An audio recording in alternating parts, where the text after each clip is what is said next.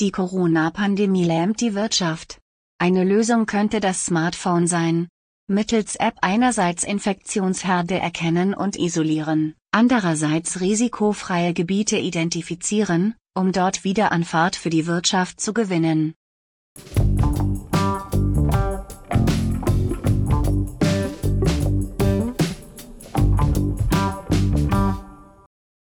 Es gibt derzeit Ansätze für eine Corona-Alarm-App.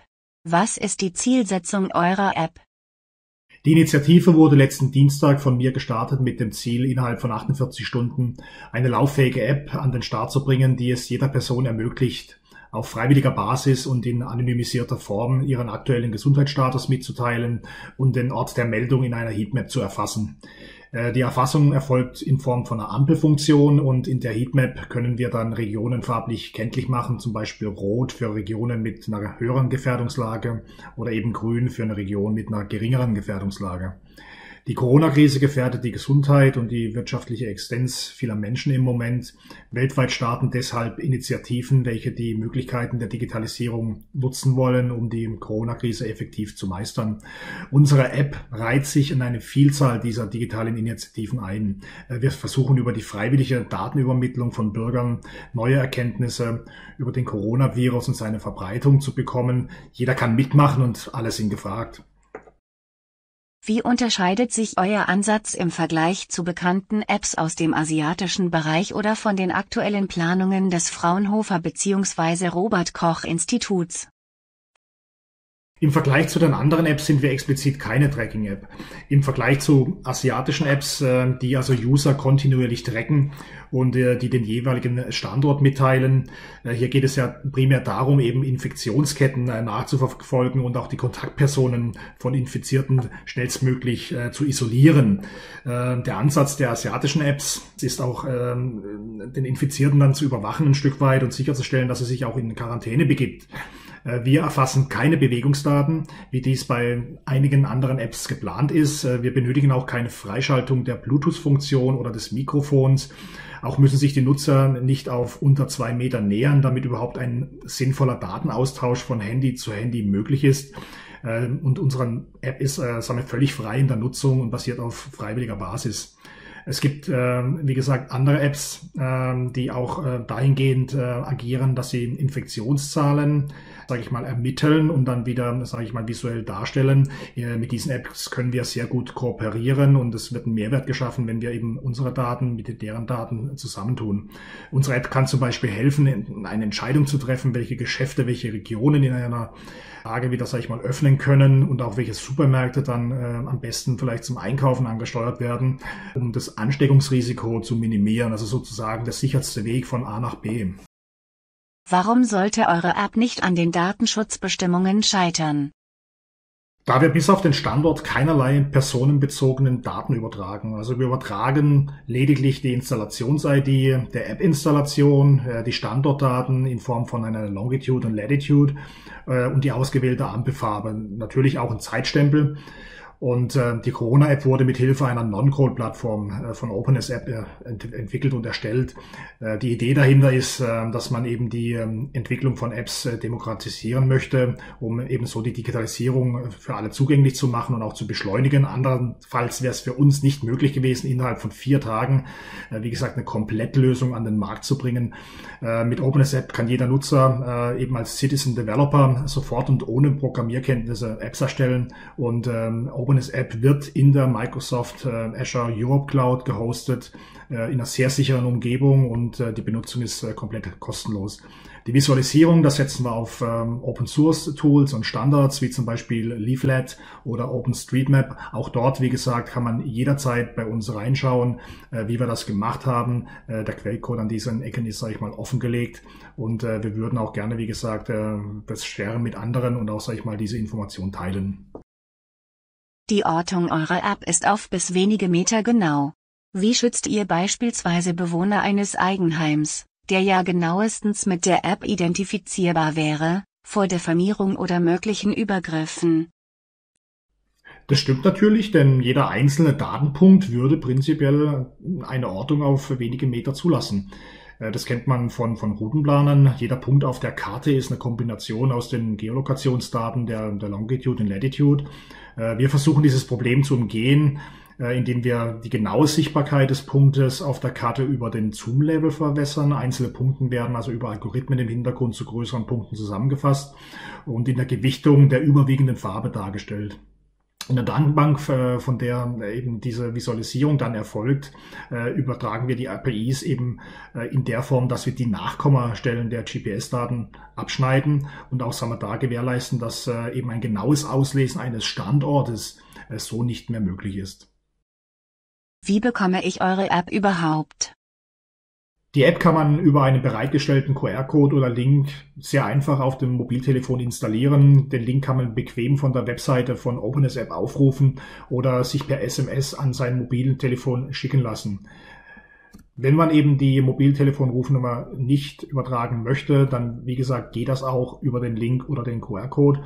Äh, wir erfassen keinerlei Meldedaten, Anmeldedaten in Form von einer E-Mail oder Name, Adresse. Diese ganzen Dinge benötigen wir nicht.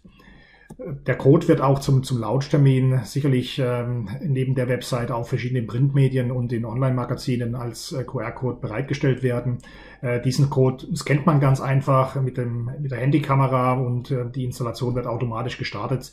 Äh, man muss sich lediglich einmal, äh, sage ich mal, dazu bereit erklären, dass eben die Standortdaten übertragen werden. Eure App wird wohl nicht die einzige bleiben. Lassen sich Daten mit anderen Apps austauschen bzw. wenn ein übergeordnetes System verordnet wird, lassen sich Daten dort importieren und zwar so, dass es datenschutzkonform bleibt? Wir sind uns nicht ganz sicher, inwieweit Institute wie das Robert Koch Institut äh, daran Interesse haben, mit uns zusammenzuarbeiten und die von uns bereitgestellten Daten in übergeordnete Systeme mit einfließen zu lassen. Momentan planen wir das nicht. Äh, prinzipiell besteht aber hierzu äh, von unserer Seite keine Bedenken und technisch ist dies auch ohne Probleme zu realisieren. Im Moment schaut es jedoch so aus, als wäre man hier sehr mit sich selbst beschäftigt und weist unsere Anfragen zurück. Äh, es geht sogar in die Richtung, dass eben Forderungen entstehen, dass es nur die eine App geben kann. Da ist gerade eben eine ganz, ganz kontroverse Diskussion im Gange. Ähm, es gibt Politiker, die sind hier Fürsprecher. Es gibt andere Politiker, die sagen, nein, es muss eine Vielzahl von Apps sein, die eben unterschiedlichste Use Cases abdecken.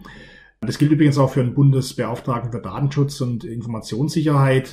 Von ihm hätten wir gerne eine Unbekenntlichkeitserklärung gehabt für unsere App. Das ist leider im Moment aufgrund der Ressourcenknappheit auf deren Seite nicht möglich.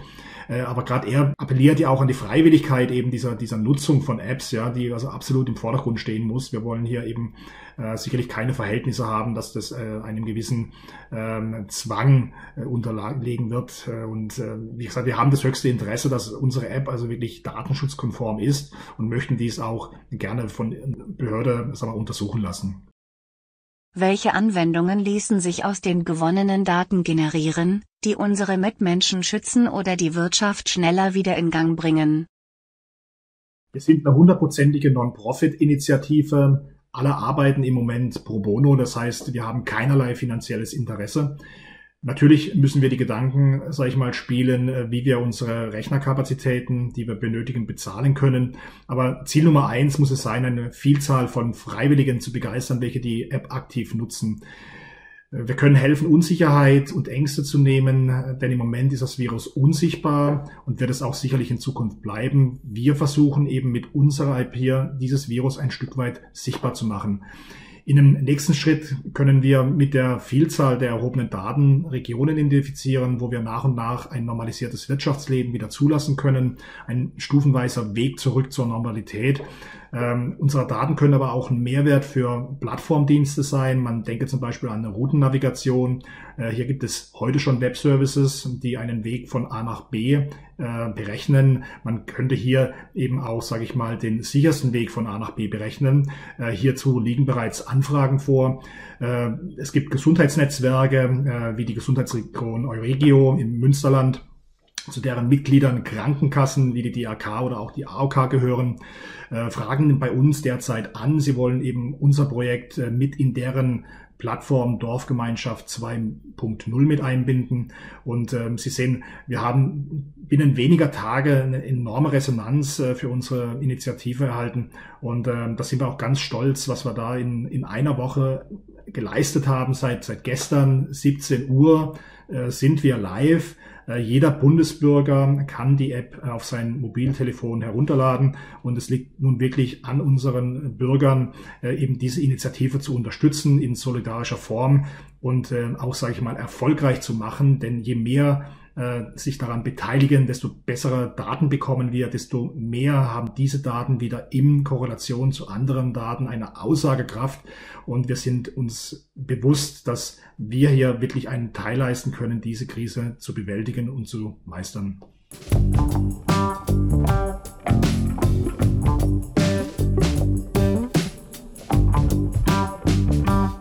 Die Netzpalava Podcast-Reihe präsentiert regelmäßig Interviews mit führenden Persönlichkeiten und Experten der IT, Security und Telekommunikationsindustrie. Die wichtigsten Themen sind Cloud, Data Center, Cybercrime, Infrastruktur und Telekommunikation sowie disruptive Technologien. Die Podcasts sind auf den Plattformen Spotify, iTunes, Google Podcast und Anchor verfügbar. Natürlich auch über die Social-Media-Kanäle von Netzpalava auf Twitter, Facebook, Instagram, Pinterest, Tumblr, Xing und LinkedIn. Auf YouTube entsprechend als Videocast. Folgt einfach einem der Kanäle, at Netzpalava, um keine Folge der Netzpalava Podcasts zu verpassen. Euer IT- und Social-Media-Portal Netzpalava.